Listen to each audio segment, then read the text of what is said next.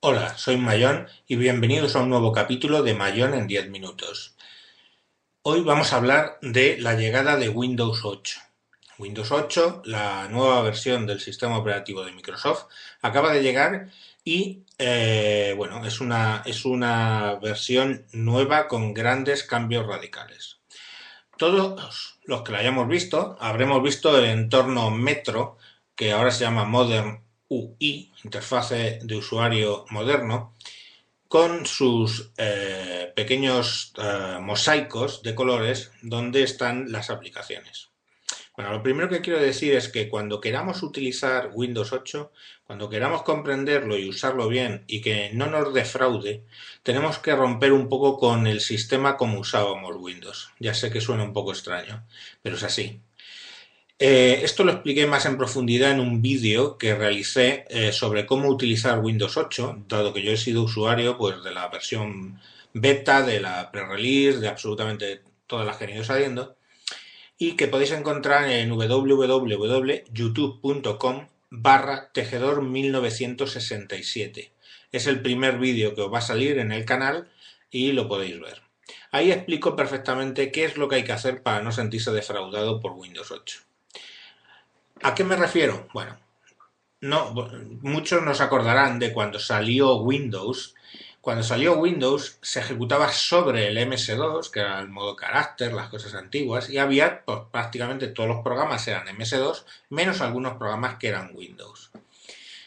A medida de que los desarrolladores fueron sacando aplicaciones Windows, fuimos sustituyendo esas aplicaciones MS2 de toda la vida con las aplicaciones Windows. Dejamos el modo de carácter, todas las pantallas esas negras con letras blancas y cosas por el estilo, y empezamos a utilizar las ventanas que todos conocemos. En esa transición, bueno, evidentemente muchos teníamos instalado Windows y teníamos pocas aplicaciones para ese sistema operativo. Pero a medida que fueron convirtiéndose, hoy por hoy nadie se plantea en ejecutar una aplicación en el MS2. Nadie se plantea utilizar una aplicación en MS2. Eh, pues con Windows 8 pasa lo mismo. Windows 8 trae ese entorno nuevo donde vamos a ejecutar la mayoría de las aplicaciones, llamado Metro, y como modo de compatibilidad trae el antiguo desktop. Si nos planteamos utilizar Windows 8 solo pensando en que podemos utilizar nuestras aplicaciones de Windows 7 en ese apartado de desktop, seguramente nos defraude. Lo que tenemos que hacer es cambiar el chip y pensar que tenemos que buscar aplicaciones Windows 8 que sustituyan a las que tenemos en Windows 7 para que se puedan utilizar en Metro. Esa es la idea. No es extraña esa idea. Os repito que eso se hizo ya en el paso de MS2 a Windows. Pues lo mismo ocurre con Windows 8. Ese desktop al final de los años quedará como para retrocompatibilidad para poder utilizar las aplicaciones antiguas que ya teníamos. Independientemente de eso, si todas, como es el caso ahora mismo, todas vuestras aplicaciones son Windows 7, las vais a poder utilizar sin ningún problema. ¿Qué vais a tener? Pues una serie de cuestiones que tendréis que tener en cuenta para poder utilizar esas aplicaciones, cómo buscarlas, cómo hacer eh, rápidamente una búsqueda de la aplicación para que la lance. Todo eso lo vais a poder ver en ese vídeo que os propongo. No quiero extenderme porque básicamente está ahí. Pero es que hay más cosas revolucionarias en Windows 8. Primero, que el mismo sistema operativo está pensado para tablet y está pensado para ordenador de sobremesa y en ambos, ya sea con la pantalla táctil o ya sea con teclado y ratón, funciona genial y no dejéis que os digan lo contrario. Solo tenéis que tener vuestra mente abierta cuando empecéis a utilizarlo y a ver qué es un sistema operativo nuevo. Es como si alguien me viene y se pone a utilizar un Mac viniendo del mundo Windows y dice que es que no encuentra, pues yo qué sé, el, programa, el Paint. Pues claro, no encuentras el Paint porque esto es un Mac chato y en Mac no existe. Bueno, no es el mismo caso, pero hay aplicaciones y cosas que no vais a encontrar fácilmente. Tenéis que ir con la mente abierta hacia Windows 8 porque es el futuro. Es un sistema operativo estupendo y muy potente. Además, eh, han quitado un montón de chorradas de degradaciones en las ventanas y tal, con lo cual va vivo hasta en el ordenador en el que el Windows 7 iba teóricamente más o menos lento. Eh, otra cosa revolucionaria es el precio. Descargado desde la web de Microsoft, el Windows 8 eh, versión Pro cuesta 29 euros con 90 me parece. Es muy barato. Es de hecho el coste que tiene el OS X y ha sido una reivindicación, el sistema operativo de Mac, y ha sido una reivindicación mía de hace tiempo. Es decir, ¿por qué era tan caro Windows? Pues bueno, Windows ya no es tan caro. Ahí lo tenéis, 29 euros. ¿De verdad vais a conseguir una copia pirata de Windows 8 que os pueden meter bichos por no gastaros 29,90? Me parece absurdo. Entonces tenemos ahí un sistema operativo que es bueno, es potente y es barato.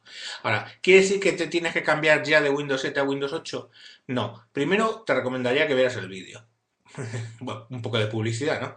Pero lo segundo es si cuando tú lo hayas visto te convence y si tú en un momento dado puedes lidiar con un sistema operativo que acaba de salir, pues que vendrá con sus parches, que luego saldrán sus parches, pues si no eres de estos aventureros, tranquilamente espérate un mes, espérate dos meses. Van a salir las nuevas versiones, van a estar perfectamente actualizados y adelante. Si sinceramente puedes convivir con ello, de verdad, prueba Windows 8, prueba Windows 8. Una cosa cuando digo prueba Windows 8, probadlo sobre una partición del ordenador. No utilicéis, por favor, las máquinas virtuales. Las máquinas virtuales son una mierda. Lo siento, es así, no puedo decirlo de otra manera. Las máquinas virtuales son una mierda. Si tú tienes un ordenador que ya va justito con Windows 8 y le instalas, por ejemplo, Visual con Windows 7, perdón, le instalas mm, VirtualBox o el Parallels o el sistema que tú quieras de virtualización y sobre eso instalas Windows 8, lo que tú pruebas de Windows 8 es una mierda como un piano, porque el equipo está ejecutando Windows, sobre eso ejecutando la VirtualBox y sobre eso ejecutando Windows 8 y encima repartiéndose la memoria la CPU entre todas esas cosas va a ir como el culo. Y cuando mucha gente lo ha probado, me ha dicho, ay, es que esto va muy mal. No, hijo, es que lo has probado sobre una máquina que ya de por sí va justa y encima lo estás probando sobre una máquina virtual. Pues eso no puede ser. Si lo quieren probar, probadlo con una partición. Hoy por hoy en Windows 7 es muy sencillo generar una partición, un espacio libre en el disco donde podéis instalarlo y va a arrancar en modo dual perfectamente. Que no, que os arriesgáis, veis el vídeo cómo va pues adelante, instalar Windows 8. Todo lo que teníais en Windows 7 os va a funcionar. Tenéis que revisar, eso sí, qué tal van los, eh, los drivers y si existen drivers. Windows 8 trae un concepto totalmente revolucionario para los drivers. Eh, son nuevos, eh, tratan de con un solo driver cubrir varios elementos de hardware, en fin, hay toda una serie de cuestiones que hacen que probablemente el driver de Windows 7 vaya a regular. Otro motivo por el cual a lo mejor no instalárselo hoy ya, porque, bueno, pues queremos ver que los soft drivers funcionan. Pero, insisto, con la mente abierta, Windows 8 es un gran sistema operativo. Y para acabar esta nota, que son 8 minutos, pero se ha quedado un pelín más larga de lo normal, nunca, por, nunca pasaré de los 10 minutos, recomendaros que veáis a lo que es mi otra casa, que es wintablet.info. Ahí tenéis toda la información que queráis sobre los WinTablets, o sea, los tablets con Windows 8, sobre Windows 8, escrito por un montón de gente que estamos ahí, como Chulilla, como Frank Titanic, como Rafa eh, RFOG, como Esteban, que escribe unos alucinantes eh, artículos, eh, HAL 9000, de verdad, no quiero dejarme a nadie, ¿vale?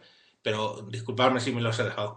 Y y yo, ¿vale? Y entonces ahí podéis encontrar toda la información que queráis. Como siempre, me despido dejándoos mi cuenta Twitter, que es arroba tejedor1967, y mi blog, que podéis buscar en Google buscando esas cosas del mundo. Hasta aquí, un saludo y hasta próximos capítulos.